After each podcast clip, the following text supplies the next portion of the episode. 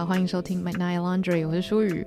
那很快的下集就来了，要来跟大家同整一下我二零二三年最喜欢的一些书籍。那就像我上一集讲的，就是我今年的同整类型呢都会偏多，因为我就是希望可以把各类我喜欢的作品都推荐给大家，所以这不是什么真的一整年精选的五本书，我会讲蛮多本的。所以我在介绍每一本我喜欢的书的时候，我也会大概讲一下，大概什么样子的人或者什么样的心情会比较适合。有可能我的蜜糖是你的毒药，所以还是要请大家斟酌，因为我个人觉得我读书的品味蛮。宽广的，就是宽广的意思是，有的时候我也真的会去看一些青少年小说，然后我也是会看得很开心，或者是看一些我朋友可能会觉得诶有点问号的书这样子，所以我会尽量的把所有的推荐都讲得详细一点，让大家可以比较好的去评判。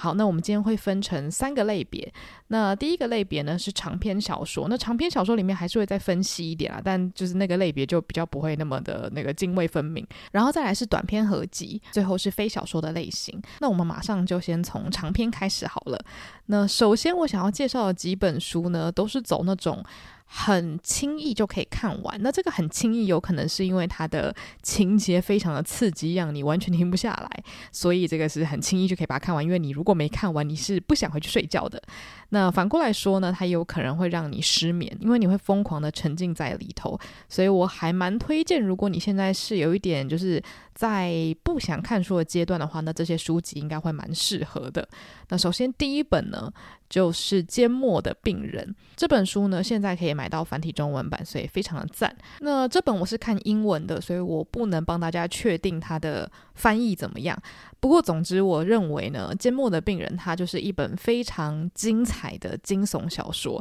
它的悬疑感呢，就一直会让你一颗心悬吊在那边。那为什么会造成这样的效果我先来跟大家简单讲一下他的故事好了。这个故事的一开始呢，就是在讲主角，他是一个在精神医院工作的心理医师。那他的专长就是跟病人不断的用不同的方式沟通，然后看看可不可以让他们敞开心房，或者是愿意去讲出自己可能内心真正的想法或需求等等等等。所以这是。呃，一开始我们会知道的一些讯息。那这个主角呢，他尽管可以到比较好的地方工作，可是他却非常非常想要到一间特定的医院。原因就是他很想要去接触里面的一位病患。那这位病患呢，在城市里面是鼎鼎大名的，因为他犯下了一件非常惊人的罪，就是呢，他在家里用枪把他的老公给毙死。然后病死了之后呢，他又一言不发，就他完全不为自己辩解，他也不说啊，都是因为他打我啊，或是因为什么我我我疯掉了什么的，就他都完全不为自己解释，然后就是完全缄默。所以这个缄默的病患指的就是这个女生。那这个女生呢，她其实是一个艺术家，她就是在杀了她老公之后，她就作画，他就画了一幅让大家就是看了会非常为之着迷的作品，这样，因为他本身就是一个蛮有名的艺术家，就就因为有这种害。人的事情发生，让艺廊突然就是门庭若市，因为大家都想来看看这个有点像疯狂杀人犯所画出来的作品。那我个人觉得，就是作者他在描述就是绘画作品，然后以及叙述很多桥段的时候，你都会看得出来，他应该是一个 非常喜欢。呃，引经据典的人，就是你会觉得他很多东西都带有隐喻，或者是希腊神话这样子。所以我个人认为，如果你本身对于希腊神话是有一点理解的话，你会觉得非常的有趣。我觉得作者的文笔很不错。那总之就是这个医生他就是很想要了解这个病人嘛，因为有点像是对于一个专业的心理医生来说，他就是想说好。我希望我可以透过我的专业能力，看看可不可以让这个女生嘴巴打开，让她可能愿意去分享说她到底为什么杀了她老公。那这个对于调查也非常有帮助嘛，因为她就是不愿意讲，然后也没有人看到整件事情的发生，大家会想说，诶，真的很怪，因为他们在外人来说是神仙眷侣，所以一部分的故事线是这样子的。那另外一个故事线呢，就是在讲这个画家，也就是现在被关在医院的这个女生，她在杀人之前过着什么样的生活，然后她跟她老公之间是什么样子的相处。所以其实你在看这些生活碎片的时候，你会非常的困惑，因为你就会想说，她跟她老公感情是认真的很好，所以应该不是她杀她老公吧？可是为什么如果是别人杀的，她又不愿意讲呢？就是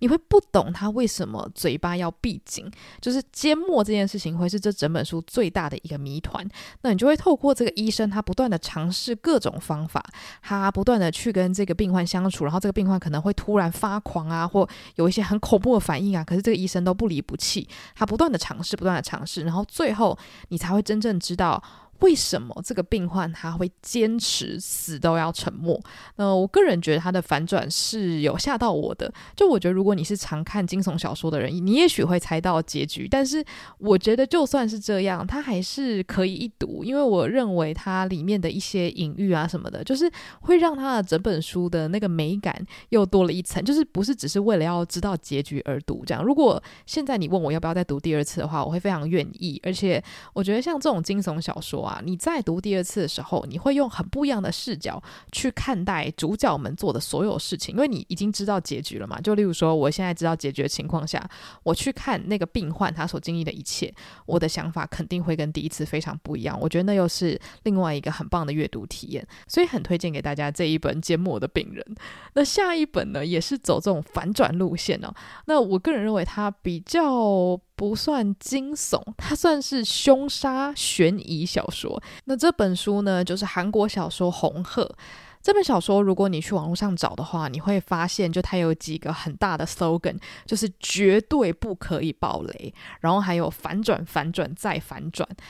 那当然，很多本书它都会说什么反转再反转，可是我必须要说，它是我近几年看过最反转的小说。它几乎是每一个章节就会让你嘴巴变成那个 O 字形，就想说哈，什么意思？就就例如说，我随便举例，你可能在读呃第五章的时候，你可能看到了一些。线索指向说啊，可能这个邻居大叔很可疑，然后结果就会在下一章马上让你知道说邻居大叔绝对不是凶手，大概是这样子的一个反转。那没有我刚讲的那么粗略啦。总之呢，这个红鹤就是在讲说，在一个高中的设定里面呢，有一个人死掉了，然后呢，在第一章你就可以看到有人好像在进行类似弃尸的动作，所以你就想说，哦，OK，所以我们现在是马上看到。一个犯人在犯案的过程吗？哇，好刺激，好刺激！可是你不知道是谁，然后你也不知道这个人为什么死掉，所以接下来你就会在每一个章节看到，可能是学校的学生对于这个死者的一些想法，或者这个死者周遭的人的想法，然后还有邻居啊，然后。啊、学校老师啊，然后警察啊，各式各样子的人，你可以从他们的身上慢慢去拼凑出来，这个过世的人他的个性是什么，然后还有啊、其中可能会有一些师生恋的部分，那我觉得也是颇刺激的这样子。那我觉得除了反转的部分呢，它好看的点还有在于，就是如果你结合韩国的当下现代社会的氛围的话，你会觉得后劲无穷，因为我觉得作者他在探讨的并不只是一个让你好像血脉喷张，觉得。哇，一个杀人案件好刺激啊！到底是谁杀了谁？就他比较不是纯粹的，就是大家来解谜。我觉得你看完之后，你会发现，其实作者他在描述人性的部分，我觉得算是蛮一针见血的。就是很多角色的反应，读完之后你去细细回想，就会发现哦。真的是很符合，就是至少是我个人理解的韩国社会这样子。我觉得他有带到一些性别议题，所以如果你对这个部分有兴趣的话，我真的很推荐《红鹤》，它是一个非常刺激的阅读体验，真的会让人有一种好像在坐云霄飞车的感觉。好，那下一本呢，我想说让大家喘口气，也是一本会让人想要停不下来的书，可是它是走那种很疗愈的那种故事线，就是《午夜图书馆》。但是这本书我必须要说，它是那一种人生有的时候就是需要看的那一种书。可是如果你是在不对的时候看到它的话，你就会觉得它是在讲废话。因为这本书呢，它从头到尾想要表达的概念非常简单，就是要把握当下，好好生活。我听到这边想说很气，想说我干嘛需要读一本书来告诉我要好好生活，活在当下？可是真的就是会在你也许。对人生觉得很无趣啊，然后觉得没有任何事情可以让你感到幸福的时候，看看这本书，我觉得也许会给你一些不一样的视角。那总之呢，午夜图书馆它就是在讲一个非常不快乐的人，他很想要结束自己的生命，所以有一天他就很认真的这么做了。那结果他这么做之后，他的意识就来到了一个有点像是中继站的地方。那所以那个地方就叫做午夜图书馆。然后在那里呢，他就看到了一个像是他小时候很喜欢的一个图书馆员的形象。然后这个图书馆员呢就跟他说：“好，你现在来到这个午夜图书馆呢，它的设计是这样子的：你拿起一本书。”你就可以进到一个你有可能可以体验到的人生时间线，就是类似像，假如说今天我在三岁的时候曾经有机会啊、学跳舞好了，我假如说一直继续学习跳舞，然后可能到十五岁，我最后变成什么国家级的选手，这可能是某一条人生可能的道路，又或者是我可能在十五岁那一年超认真念书，最后我考上北一女，这有可能是另外一个时间线，我可能考上北一女之后，我可能什么出国深造啊，变什么哈佛高材生什么之类的，就是像这样子，就是因为这个主角呢，他经历到人生太多事情了，他觉得他人生就是怎么走怎么错。然后他就会觉得说，我人生现在怎么选都怎么错的情况下，我干嘛还活着？所以这个午夜图书馆就给他了一个机会，可以去体验他以前觉得自己做错的选择。就例如说，他可能曾经有很认真想要追求游泳这条路，或者想要很认真追求艺术这条路，或者是想要很认真的修复自己跟前男友的关系等等等等，他就可以去看那一些他曾经幻想过的人生。所以他可能先去体验了，就是其实有跟前男友结婚的那条路啊，或是后来变成了大明星，就是变成运动选手还出书的那一条路啊，或者是跟自己家人没有闹翻的那一条路啊，他每一条路都可以就是去体验。可是有一件事情其实蛮恐怖的，就是因为午夜图书馆有点像是你一翻开书，你就会。突然从某一个时间点醒过来，那你醒过来之后，你可能瞬间是有老公有小孩的，或是你瞬间可能跟你以前决裂的人是最好的朋友，或者是感情非常亲密这样子。所以这个作，所以这个主角呢，他就必须要一直去适应，说他要马上可以演出那一个时间线的他，不然其他人会觉得他很怪嘛。就他不可能看到她老公，然后就说：“哎，你是谁啊？我不认识你。”就他必须要去接受说，可能每个时间点的他过着的生活都是现在的他完全无法想象的。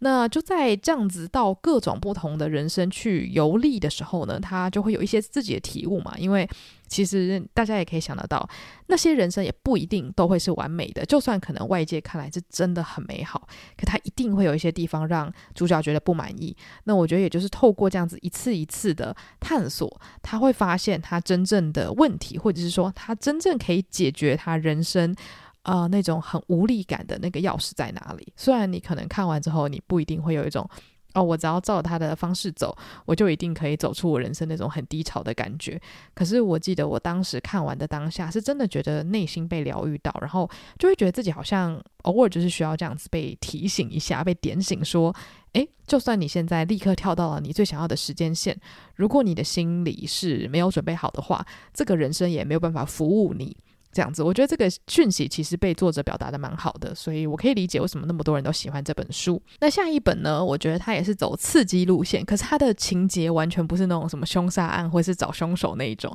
这本书呢，就是《The Seven Husbands of Evelyn Hugo》，它其实在讲的就是呃，如标题所说，一个叫做 Evelyn Hugo 的人的故事。那他总共有 seven husbands，也就是七位老公。所以这个故事非常简单，就是有一天呢，有一个在出版业的小菜鸟，他完全就没有任何的丰功伟业哦，可是某一天他的上司就跟他讲说：“诶，我们这边有一个计划，就是呢，我们要来帮这个我们国家的这个大明星来写一篇报道，然后他指明一定要你去做这件事情。”然后这个菜鸟就想说：“啊，我什么都不是，为什么他会指明我？”不过他也就是一头雾水的就直接去做了这样子。就当他见到这个大明星的时候，他吓到，因为这个大明星呢跟他说。我想要你来帮我写自传，而且这个大明星是费尽千辛万苦要找到这个女生，然后要请她写自传，所以这整件事情也是很玄妙。因为这个 Evelyn Hugo 呢，其实你会觉得很像是类似玛丽莲梦露那种人。那在这个故事开始的时候，她大概已经七八十岁左右，就是真的是那种德高望重的。大明星、大前辈等级的那种，所以这种国宝级演员突然找一个谁都不认识的小编辑，然后跟他讲说：“我要你帮我写自传。”这件事情大家当然会觉得很困惑嘛。可是他就是非常坚持哦。他说：“如果呢你不帮我写的话，那没有人可以写这个东西。所以如果你是一个聪明人，你就一定会答应，因为你知道，你如果帮我写自传，你的人生一定会一百八十度的大转变，你一定会马上晋升成为出版界炙手可热的当红炸子鸡这样子。所以这个女主角虽然就觉得说这个 offer。很怪，可是他又碍于真的很想要好好在这个产业发展，他就觉得哇，好吧，不管怎么样，我也我一定要接下来这样子。而且他当然也很想要知道这个大明星他到底人生发生了什么事情，因为他的呃这七段婚姻呢，就是不断的在镁光幕前被报道嘛，所以这个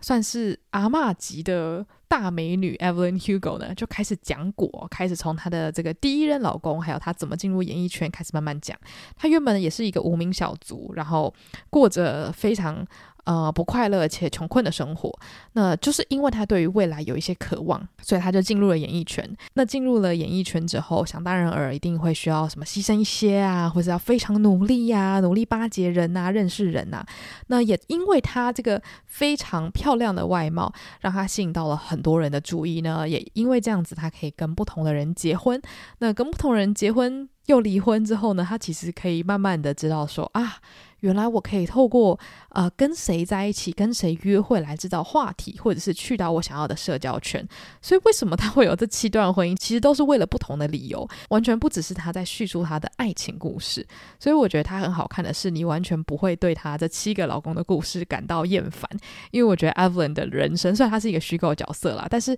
我觉得作者真的把他叙述的好像可以就是从纸上活起来的感觉，你好像真的可以想象他在老好莱坞里面叱咤风风雨的那种样貌，那他的每一段婚姻里面有爱情，里面有友情，里面有算计，里面有互相合作，所以你就会觉得哇，就是演艺圈还可以这样玩哦，就是婚姻可以变成一个这样的手段，也真的是非常的厉害。那中间也会有非常多心碎的时刻，然后里面也有非常多段的情节，会让你真的是拍案惊叫说，说原来是这样，原来是因为这样子你才要结婚，真的是会让你有一种好像在看某一个人的回忆录，然后。呃，铺露了很多你从来没有想过的事情，这样子。那这本书到比较后半段也会有一个最最最大的揭露，然后据说很多人看到那一段的时候都会吓疯，或者是会突然就是整个人灵魂出窍，想说我刚刚到底看了什么这样。但可能是因为有人之前跟我说过这件事情，所以我其实有猜到。可是我觉得它完全不影响我的阅读体验，因为我个人认为这本书好看的原因不是因为有那个大爆点，我觉得那个大爆点比较像是去让整。本书变得更合理而已，它不会因为就是你已经猜到，就觉得说哇，这本书超无聊。我觉得他光是怎么样遇到他的每一任老公，就足够构成你要看这本书的理由。它就是一个非常流畅而且有趣的故事。然后你看到最后，你也会深深的被 Evelyn Hugo 这个人给吸引，因为他吸引人的地方不是因为他是一个圣母。而是因为他真的什么肮脏事都做过了，可是他愿意去坦然的面对他自己，就是一个这样子不完美的存在。我觉得这个样子的他很让人。喜欢，我不能说我欣赏他，因为他并不是一个非常好的人。可是，在这个自传里面，你会看到他非常坦白的去面对一切，然后那种释然感会让你觉得，好像在很多大明星身上是你很难看到的。虽然我要再次强调，Evelyn Hugo 不是一个真的人，但总之，我觉得作者会让你非常的投入在其中，你会差一点要相信他真的活着。这样，所以我觉得看完之后，其实内心会觉得很饱满，然后会觉得哇，你刚刚真的看了一个好精彩的故事。就我觉得以阅阅读故事本身来讲，体验非常的好。那下一本呢，也 也是走一个很好读的类型。那这本书的作者呢，是我非常喜欢的陈浩基，他是一位香港的推理小说作家。那这本书是他非常有名的一本小说，叫做《遗忘刑警》。其实我之前就已经看过这本书了，但是我今年就是突然很想要重看，因为我发现我们可能有一点点忘记书中的细节，我就觉得说好看的书就是要一而再再而三的复习嘛，那所以我就再把它找回来看了。那所以遗忘刑警呢，他在讲的故事其实非常的有趣哦，就是有一天男主角他突然在他车上醒过来，就他是一位刑警，然后他就想说，哎，发生了什么事情？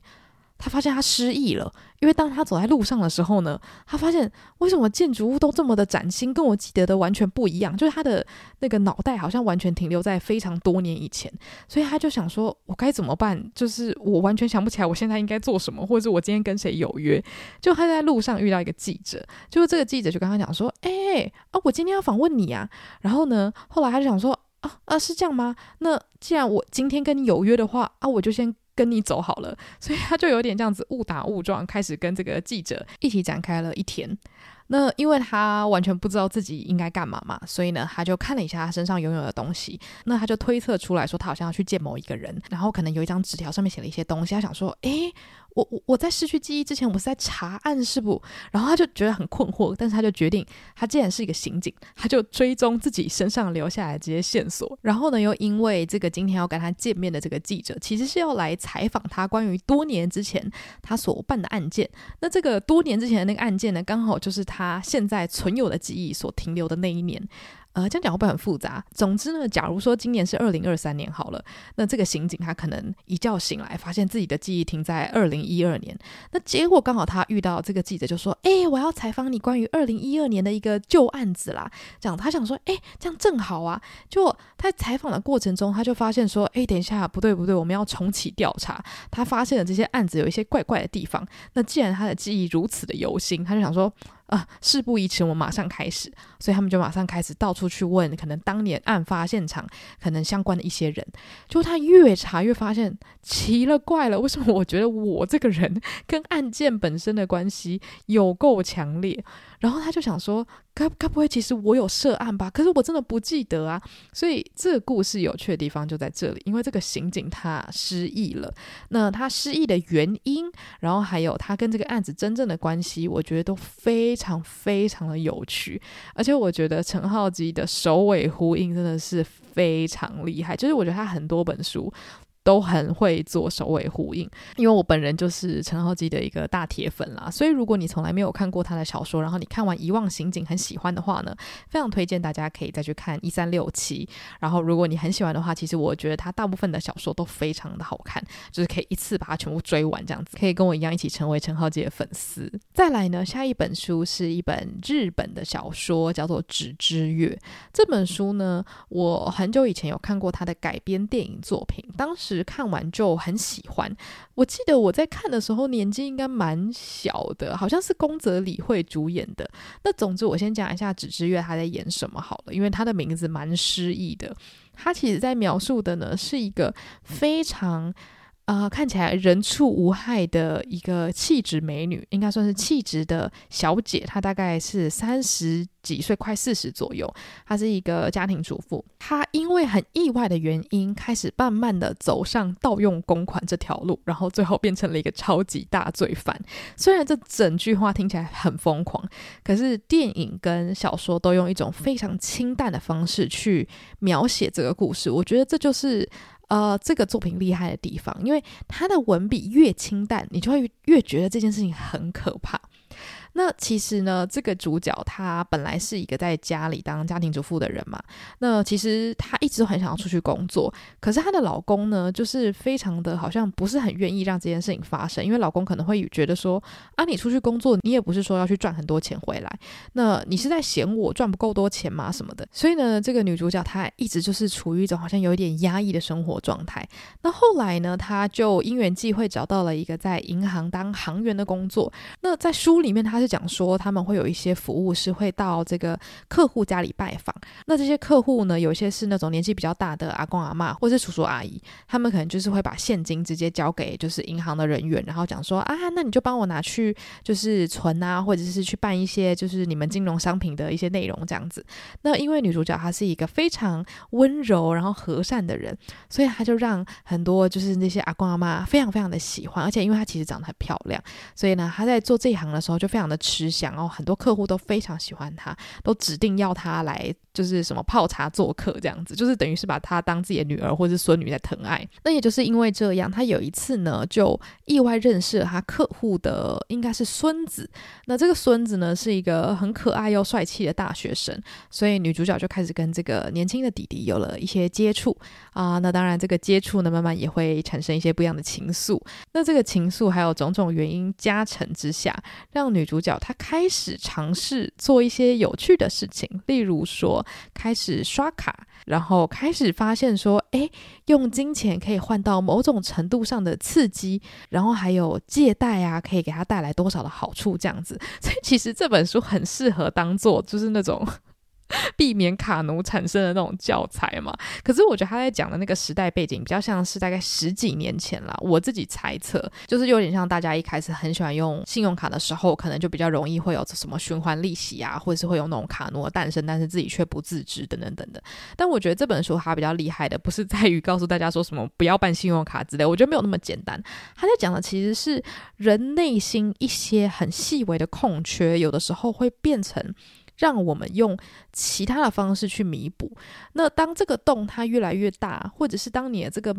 欲望永远无法被满足的时候，有的时候你做出来的事情会像滚雪球一样越来越大。那你为了要去填补那个你制造出来的问题的那个洞，你可能会开始走投无路，或者是不择手段。所以他就是开始慢慢讲到这个女主角她后来如何变成一个盗用公款的人，就是你会无法相信说，诶，她这样子的一个人怎么可能盗用公款？那这本书就是告诉你。从 A 到 B 中间到底发生了什么事情？那你在看的时候，你其实会觉得一切都很自然。那也就是为什么他那么毛骨悚然，因为很多时候我们可能看到新闻，我们会觉得哇，他怎么可能那么坏啊？哇，这个人好坏哦。可是如果你真的认识那个人的话，你其实第一个反应会是。怎么可能？不会吧？不是他吧？因为你会不相信你所认识的人有能力做出那样的事情，所以有时候可能看起来罪大恶极的事情，可能不是由你传统定义上认为的坏人所做出来的，可能会是因为一些特别的原因让。很多人决定走上绝路，做出我们完全不敢相信的事情，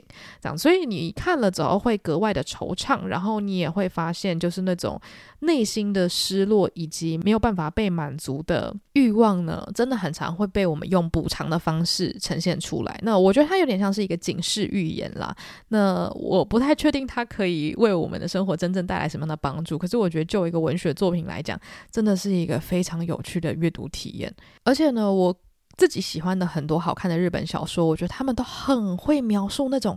人与人相处之间，就是可能对方也不是特别尖酸刻薄，可是他可能会讲一两句话，就是会让你觉得，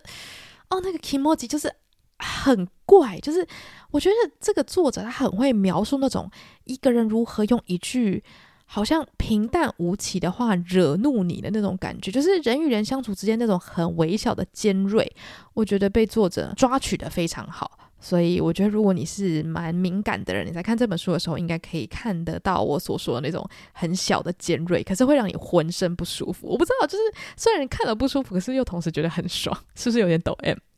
好，反正我们赶快先讲下一部。那下一本书呢，就是一本叫做《记忆的玩物》的小说。那《记忆的玩物》呢，它是一本科幻小说。那其实这本小说呢，就标题来讲，其实你大概也知道它在讲的是哪样子的科幻，就是在讲所谓的记忆可以怎么样子去被玩弄。它好看的点呢，就在于它的故事线很饱满，而且它不止一个故事线，它有点让我觉得像是你可能在玩一个游戏玩一玩，突然发现一一面墙被打破了。之后有一个全全新的异世界，会发现说啊，原来还有这条路线哦，太酷了吧！我完全没有想到我会看到这里这样子，所以我觉得它的饱满是在这里。那记忆的玩物呢？它故事一开始就在讲说，世界上很多人都得了一种病，就是他们会突然从某一天开始，那个脑袋里面有另外一条记忆，就有点像是。我可能现在在这边录 podcast，结果我隔天早上起来，除了我现在人生的记忆之外，我脑中突然多了一条记忆，是我其实呢十八岁就结婚了，而且我有一个老公跟一个小孩。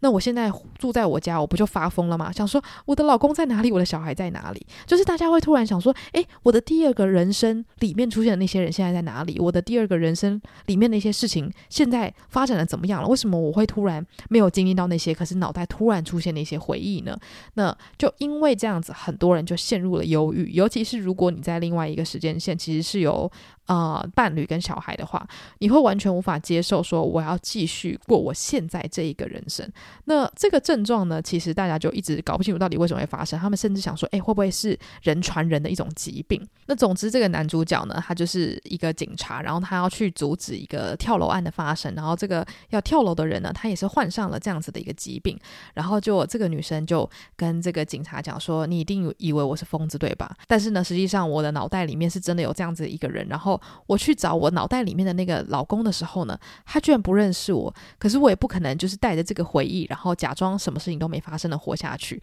所以在一开始的时候，这个警察就看到一个非常悲惨的女性，然后跳楼了。这样，所以其实这个记忆的算是病症是非常严重的。所以这个警察他后来就开始一直在想要去找出来到底是发生什么事情。那随着情节的推进，你就会发现这样子的一个记忆错乱的问题，到谁是始作俑者？所以这个是第一个故事线。那也因为这个故事里面讲了很多所谓的记忆重叠的问题嘛，那所以你也会在小说的中后段呢看到。呃，其他的时间线的展开，我觉得好像不能爆太多雷。但总之，我觉得他的故事并没有很单薄，就不是说哦，我们要找出什么记忆会错乱。就我觉得他没有停在这里，他要去探讨说我们要怎么样去终结这样子的一个混乱的状态。我觉得他阅读起来很像一个很刺激的那种动作片，里面有很多那种呃打打杀杀、他互相攻防的状态，然后也有很多那种在实验室里面不断的尝试要如何，例如。说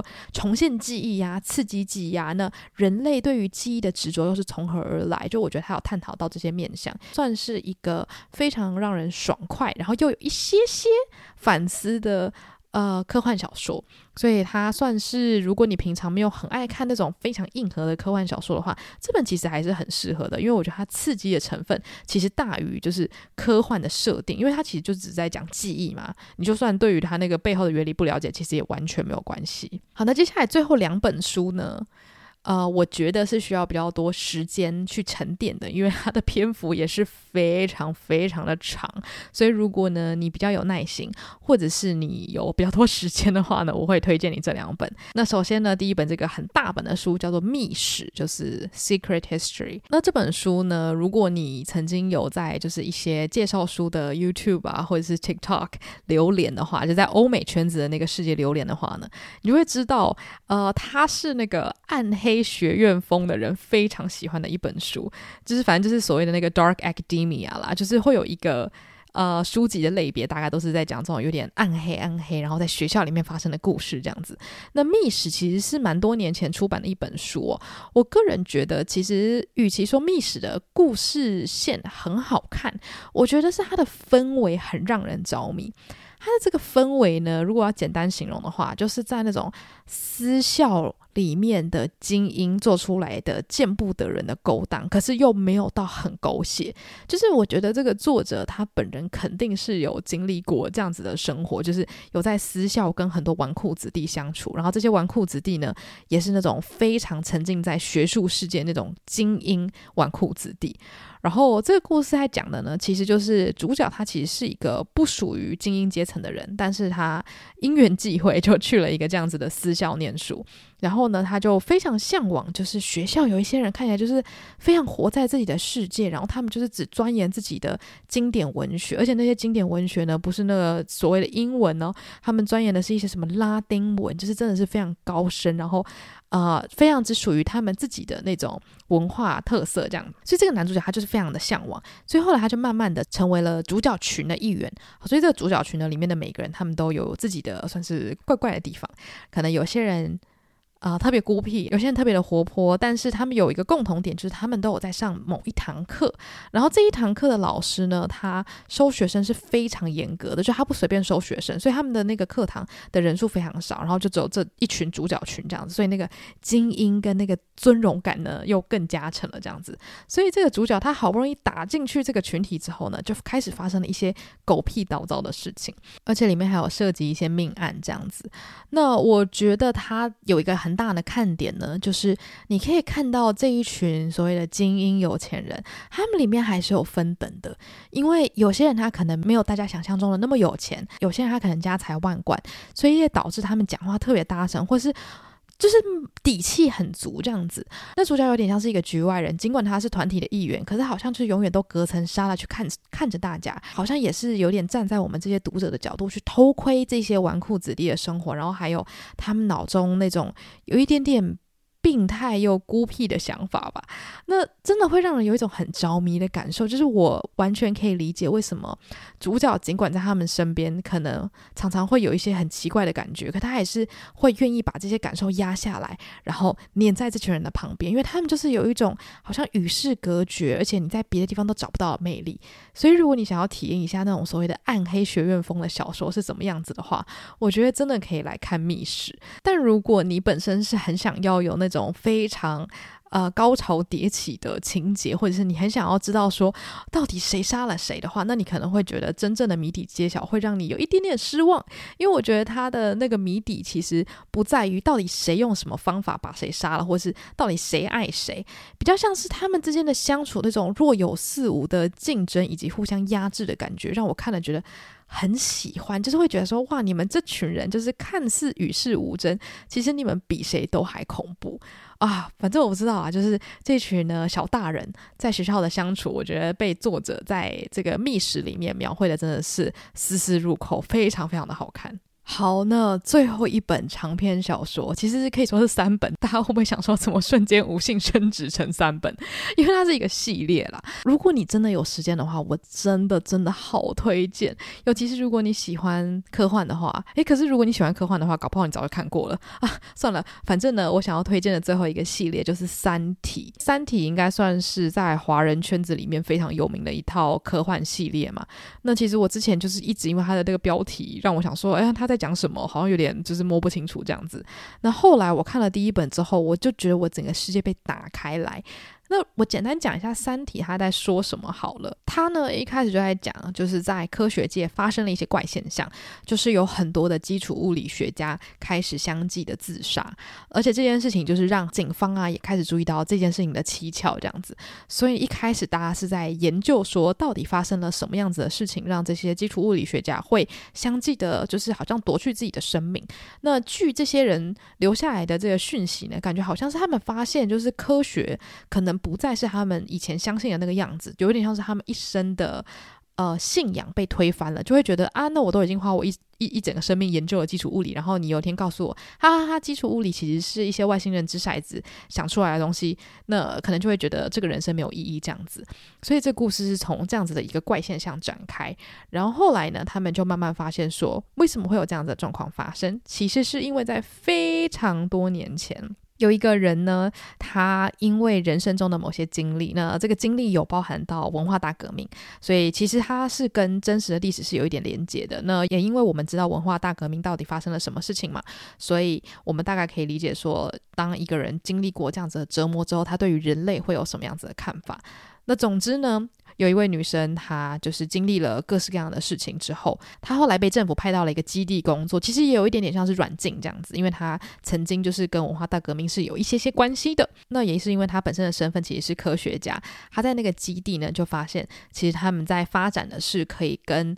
呃外太空通讯的设备。然后这个女生呢，她就在几经思量之下，她按下了一个按钮。让地球的讯息透过太阳发散到呃宇宙的各地。这个讯息发出去之后，也有可能没有任何人收到，或者是收到之后完全没有人要理你嘛，没有人要回复你的讯息。可是呢，这个女生她就收到了一个回复，这个回复居然是说。不要回复这个讯息，不要回复这个讯息，不要回复这个讯息，而且他还说三次。可是呢，这位科学家他不是普通人，他依然回复了这个讯息，而且他还跟这个不知名的讯息来源呢，跟他讲说：“请来地球吧，我已经放弃地球了。”这样子，因为他经历过太多事情，他对于人类的想法，就像我前面说的，已经改变了，所以他等于是发出了一个邀请函，邀请了一群他不认识的人，呃，他不认识的 quote unquote 外星生物。来到地球，那也就是《三体》的开始。其实，《三体》呢，就是指这一群。在远方的朋友们，然后他们叫做三体人。那会叫三体的原因呢，其实是因为在他们的星球上面有类似三颗太阳的东西，所以三体运动呢，啊，这个也是我后来 Google 才知道的，因为我本身就对于物理化学跟数学是不是很了解。这样，那好像说三体运动是一个大家是解不开来的问题，就是说当三个物体他们彼此引力啊什么运动的时候，其实你会算不出来他们的走向。那所以在这个三体世界呢，就是因为他们有三颗太阳，然后这三个东西他们的那个就是运行是不规则的，所以他们可能会有很长一段时间都是超大太阳，或是有很长一段时间都没有太阳，或是一下有太阳，一下没太阳，反正他们的那个气候就非常的混乱，所以他们是没有办法发展什么就是很好的艺术文明的。然后他们就常常会必须要类似冬眠，或是脱水等等等，所以他们其实就是一直在寻找一个新的家园。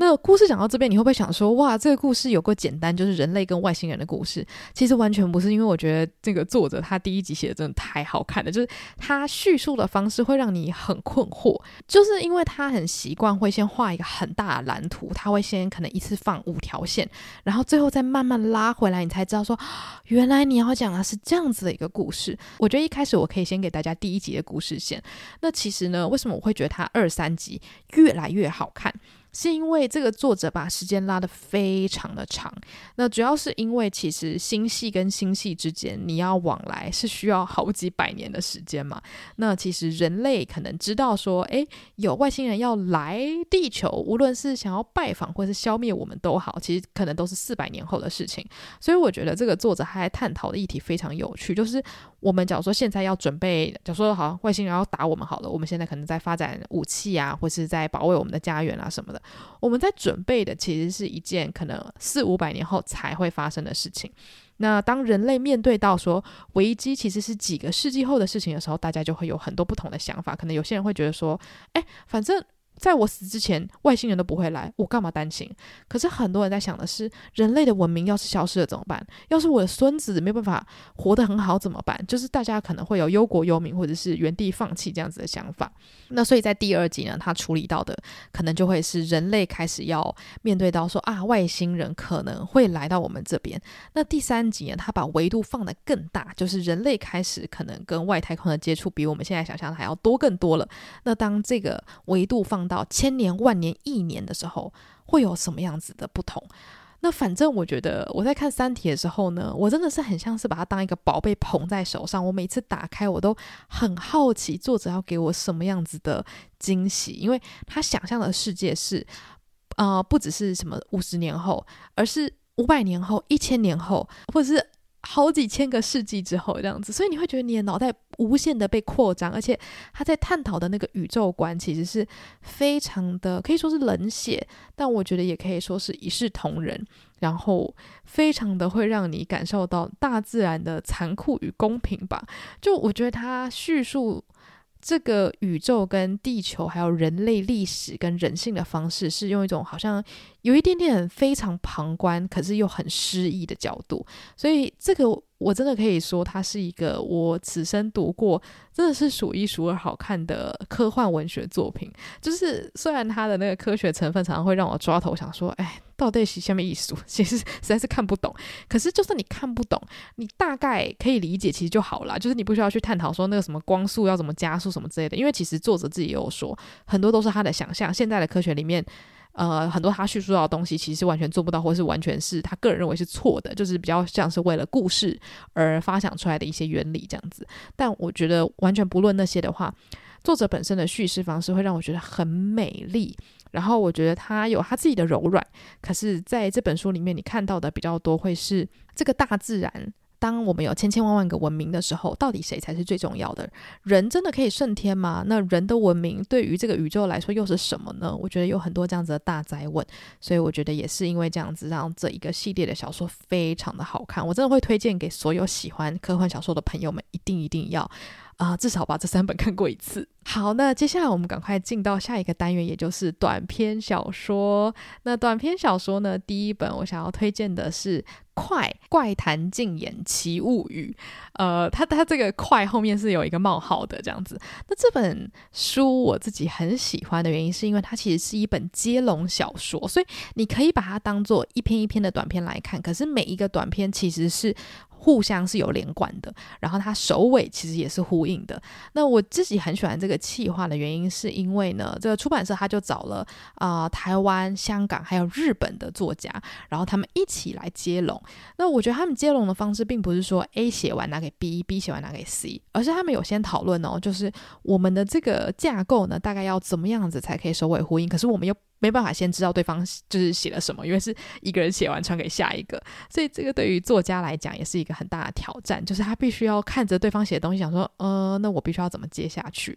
那他们只有一个共通的主题，就是要跟筷子有关。那其实每一篇故事呢，都是一个。呃，有点像是怪谈或者是一些奇幻类型的故事。那有一些我觉得有点恐怖，然后有一些可能甚至有点纯爱，然后有一些是比较惊悚，然后我觉得到后面甚至有一些爆笑的成分存在这样子。但总之，其实你可以看到每一个作家都有自己不同的风格，还有他们切入故事的角度，而且是你知道三方完全不同的地方的作者合作，我觉得很酷。就是日本的话还要经过翻译嘛，所以我真的觉得这样的交流是很难得的。然后里面当然也有我很喜。喜欢的陈浩基，然后他刚好是最后一棒，我觉得他把整个故事收尾收得很有趣，所以我真的很推荐，如果你是呃华语推理迷的话，真的可以去看这一本《快》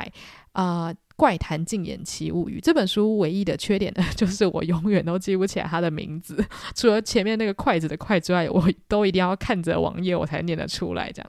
但是无论如何，非常非常的推荐。好，那再来最后一本我想要推荐的短篇合集呢，就是江丰南的《呼吸》。所以我们短篇的系列只有两本小说，我想要推荐。那这个江丰南呢，也是要感谢一部影集，就是《安眠书店》第四季。因为那个《安眠书店》第四季主角啊，他就是去伦敦当大学教授嘛，然后他就是在影集里面有拿江丰南的的书当做他的教材。我那时候就想说，哎，江丰南是谁呀？然后后来就很幸运，读书会刚好有读到他的书，所以我就有看了他的《呼吸》，还有他另外一本叫做。Arrival，中文应该叫做《你一生的预言》，然后那一篇后来也有被翻拍成电影，就是《异星入境》这一部。那它其实原本是一个很短篇的故事，所以其实严格来说，《呼吸》跟《你一生的预言》这两本我都蛮推荐的，因为其实江丰南的小说啊，它每一篇都让我觉得好像经过千百年的淬炼。就它除了选题很特别之外，它的叙事方式也会让你觉得很哲学，而且很美丽。就是它的文字非常的精炼，然后不会让你觉得很娱乐，就是你反而会觉得你好像是在拜读一个很神圣的作品。就我不知道为什么，我在读江丰南的文字的时候，我就是会有这种感觉。然后他很常可能会从。呃，可能中世纪，或者是十七、十八世纪，或者是从圣经去取材，这样，所以你常常会觉得好像是从很古典的那种设定出发，然后你需要花比较大量的时间阅读，你才可以进入作者很缜密的思维里面。所以我觉得这也是江丰南作品的一个特点哦。那所以其实与其说在看科幻，我觉得更像在看科幻哲学小说。那所以如果你本身觉得看太多那种好像。跟动作片一样的科幻小说的话，真的可以来看看江峰南的作品，因为我觉得他很多时候在探讨的可能是跟神或者是一般人所讲的一些道德有关的。无论如何呢，我都很欢迎大家可以花一些时间沉淀一下，然后进入江峰南所创造出来这种很哲学而且非常适合配着茶一起享用的科幻世界。因为我个人是真的还蛮喜欢看科幻小说的，所以如果大家有什么好看的科幻作品的话，也欢迎推荐给我。好，那现在我们马上进入到我们最后一个单元，也就是非小说系列。好，那第一本我要介绍的呢，叫做《仁慈》，就是人类的仁，慈祥的慈。这本我记得前阵子在台湾也是超级红。那它其实就是在破解一些社会学大家的迷思啦，因为他在讲的其实就是人类可能比我们想象中的更仁慈，因为可能我们在很多的课程或者是很多的文章里面常常会读到说。呃，人类是很恐怖的动物啊，或是我们集体聚在一起，很常会发生很多很荒谬的事件啊，或者是我们会集体开始霸凌别人啊，等等等的。那可能很多这些研究背后会有一些盲点，是我们从来没有发现，或者是。报道都没有写出来，或者是呃媒体从来都不会去强调的，然后会让我们误以为人类其实一直以来都是野兽这样子。所以其实仁慈有点像是不断的在去打破你原本的框架。但是我其实老实讲，我不认为你一定要全信这本书告诉你的，他也有可能是抓取他自己想讲的嘛。他今天就想要站一个论点，就是说人类比你想的更仁慈，所以他当然也会把这些数据或者是这些研究以这个方向来去解释。但是。是我觉得很适合去打破你自己本身的成见以及悲观论。就如果你本身是相信 人性 就是恶魔的话呢，读这本书也许会让你觉得，哦，原来还有这样的方式可以去解读，或是原来这一些可能我们以前到现在都很相信的研究呢，居然还有这一些细节是我从来都不知道的。那虽然我这样讲完，听起来好像这本书没有很有趣，可是我之前在旅游的时候看这本书，我看到完全停不下来，非常的好玩。因为我觉得社会实验呢、都会让人觉得说，哇，好想知道人性就是最深处到底是什么样子的一个样貌。所以我觉得，如果你对于社会学有一点点兴趣的话，真的可以找来看，搞不好你会跟我一样完全停不下来。好，那下一本书呢？它是一个短篇合集，而且它的每一个短篇都很短。那这本书叫做《我不驯服》。那《我不驯服》的作者呢，其实她是一个呃，之前就出过蛮多书的一个女性，她的。短篇集我非常喜欢的原因，其实是它都从很日常的故事去切入，可是它带出来的思想，其实我觉得是可以让很多女性或是很多人类去共感的。因为我觉得它不会只是讲哦，女生在社会上遇到什么样子的状况，我觉得它很常在讲的是人类被自己给绑住的一个状态，因为这个。作者呢，她之前就是跟她老公感情上面出了一些问题呢，她也非常努力的去修复。然后，因为她是一个作家嘛，所以她也在她的读者面前跟大家分享说啊，我们如何克服啊，什么什么的。就后来她才发现，她可能真的需要结束这一段关系。与此同时，她又再发现了另外一个惊人的事实，就是她爱上了一个女人。然后她以前都从来没有想过要面对这件事情，所以她的人生一直有不断的突破。那她的这些突破，不见得对她来说都是舒服的。可是呢，她都把它书写在这本书里面，所以无论是她身为一个女性，她在她身体里面感到的不舒适，或者她身为一个母亲，身为一个伴侣，或者是身为一个突然开始要面对到自己全新性向的这样的故事，我觉得他都叙述得非常好，而且有很多的篇章都让我会边读边一直狂点头，想说。天呐，对对对对对，就是这个样子，就是他很会去把人类作茧自缚的状态呢叙述得非常的生动，所以如果你是那种很容易被这个社会给影响的话，我觉得我不驯服这本书可能真的会触动到你，或是给你很多勇气去改变，因为我觉得这个作者他自己走上的道路真的是一条不容易的道路，而且他是在类似公众的眼球底下去做出这样子的改变，所以如果他可以的话，也许他的经历也可以鼓舞到很多其他正在挣扎的人类这样，所以我个人是真的觉得这个短片合集非常的好看。好啦，那接下来终于来到了我们本集的最后一本书。这本书叫做《我是漫画家》，作者是手冢治虫。如果你是一个爱看漫画的人，你一定知道手冢治虫是谁。他就是《原子小金刚》，然后也是那个火鸟，然后还有《怪异黑杰克》的作者，也被大家称为是漫画之神。那他其实很早就过世了，就是在六十岁左右的时候，因为癌症而去世。所以其实呢，《我是漫画家》是他原本预想中的上集的自传，他本来还想要出版下集哦，所以在这本书里面他会一直提到说，哦，这件事情我下集会讲。就我想说，哎，老师，你你你过世了，这样下集的故事怎么办？我好想知道哦。但是呢。呃，总之，我觉得这个上集其实本身就真的很精彩了。可是，我觉得它除了适合手冢迷之外，其实也很适合喜欢看漫画的人，因为其实手冢他是漫画之神嘛，所以他的那个地位其实就是真的在那边。然后，他对于漫画界的影响也是非常深远的。那我个人觉得这本自传很好看，就是因为手冢其实是一个蛮诚实而且调皮的人，所以你可以从他的文笔知道说，他本人真的是 有时候有一点。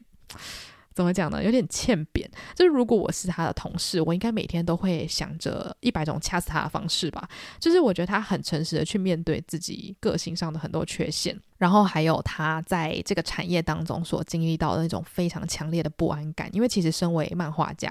呃，你必须要经常面对到读者不喜欢你的作品，或者是厉害的漫画家层出不穷等等等等。然后他其实都常常被这些事情压得喘不过气，然后心里也有很多的疾病在困扰着他。那其实我在读这本。自传的时候，我也是真的非常惊讶，想说你都是漫画之神了，你还会为了这些后起之秀而感到痛苦吗？然后，甚至他为了要让读者永远都会因为他的作品而感到心动或是新奇，他会不断的改变他的画风，不断改变他说故事的方式，然后去让自己适应潮流，或是让自己去学习现在的所谓的年轻人都喜欢做些什么样的事。所以，你就会觉得说，天哪，就是他这样子的人都已经这么努力了，那。我在干嘛？就是虽然我可以透过他的自传理解他是一个非常立体的人，但同时他对他事业的坚持也非常大的鼓舞到了我。而且我觉得真的是可以透过他叙述他创作的历程，然后还有他跟其他漫画家相处的经历，发现说